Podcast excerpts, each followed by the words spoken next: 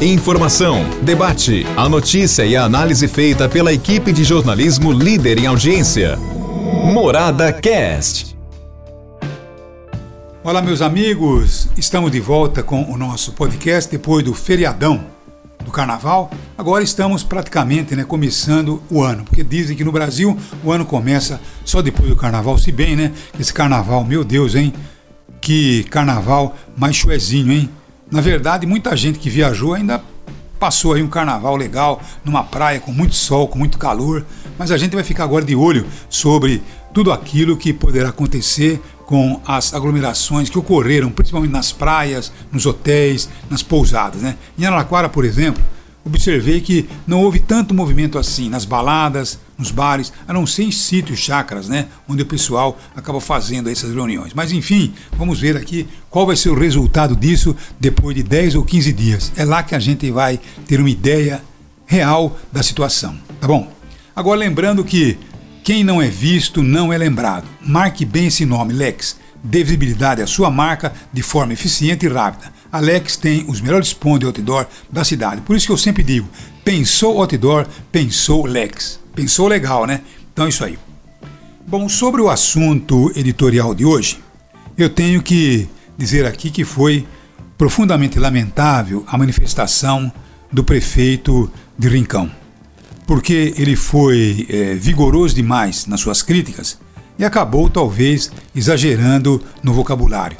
Acabou rotulando pessoas de é, vagabundas, bandidos, é, citou o passado, talvez é, se referindo politicamente sobre a situação. E ao mesmo tempo acabou atingindo aí os comerciantes que estavam com suas portas abertas depois das 8 horas da noite.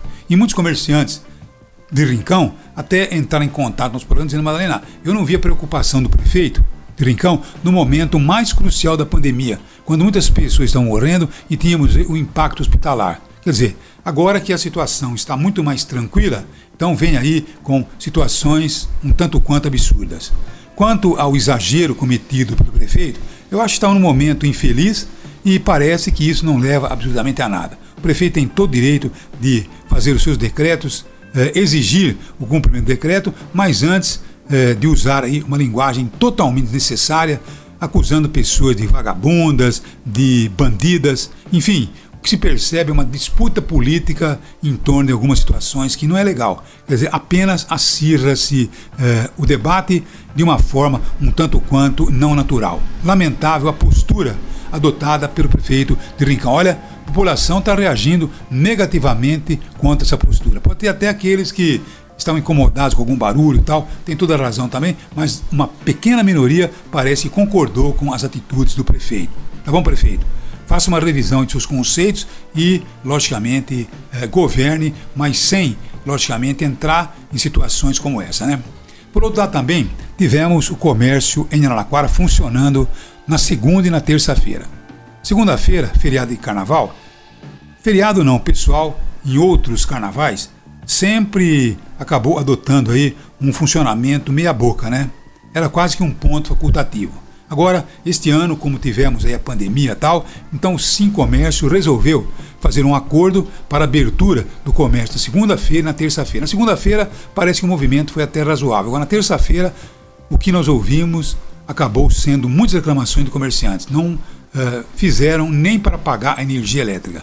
Portanto, numa situação como essa, tem que ser feito um levantamento, se bem que era facultativo, né? abria quem quisesse. Mas, enfim, um concorrente, por exemplo, você tem aí uma loja de tintas. Tá bom? Você não vai ficar fechado com o seu concorrente abrindo. Então, deveria ter aí uma situação melhor estudada, porque me parece que o comerciante que abriu teve aí um prejuízo muito grande, não fez nem para pagar a energia elétrica. Portanto, parece que ao Sim Comércio faltou talvez aí uma visão um tanto quanto mais apurada sobre a necessidade de abrir o comércio numa terça-feira de carnaval. Pelo menos é a nossa visão. Nossa visão baseando-nos em reclamações daqueles que abriram e viram que o prejuízo foi bastante acentuado. É isso aí. Muito obrigado pela sua audiência, nosso podcast e amanhã a gente volta. Um abraço a todos e até amanhã, se Deus quiser. Vamos lá. Morada Cast. Morada!